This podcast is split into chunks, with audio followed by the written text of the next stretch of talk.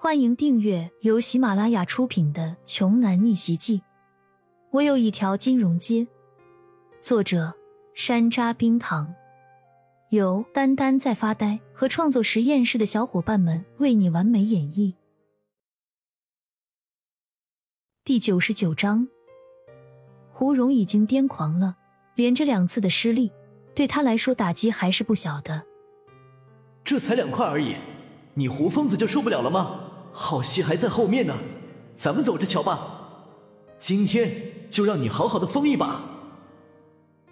贵宾单间中，骄阳轻蔑的看着发疯的胡蓉，自言自语说：“继续吧，既然胡少今天这么有兴致，那我就陪他赌到底吧。”骄阳的声音淡淡的从贵宾单间中传了出来，众人听不出来他太多的情绪波动。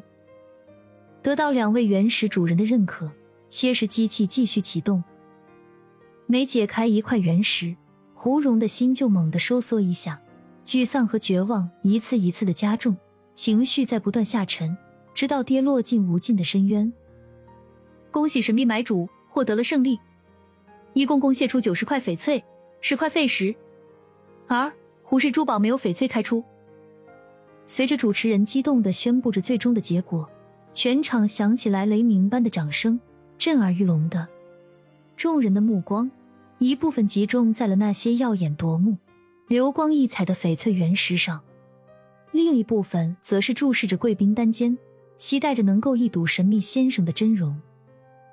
一个人在一场拍卖会上就开出了九十块翡翠，中率百分之九十，这是在青州历史上从来没有过的记录。所有开出来的这些翡翠总价值已经超过了数十亿。在场的来宾，他们都是这个奇迹的见证者，怎么能不兴奋呢？当然，只有胡蓉除外。此时的胡蓉，整个人已经头重脚轻，眩晕眼花了。她就像一滩烂泥一样靠在座位上，浑身瘫软无力，完全站不起来了。一百块原石啊！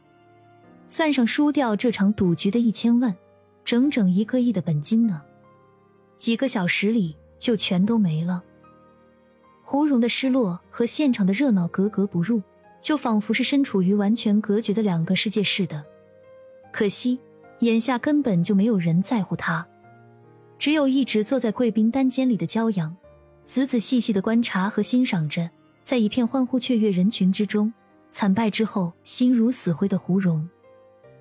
这个时候，只听刘承安突然说道：“神秘先生，我愿意花一亿买下您手里的两块原石，请您可以多多考虑一下。”这是天域珠宝的一个机会，一个反败为胜的机会。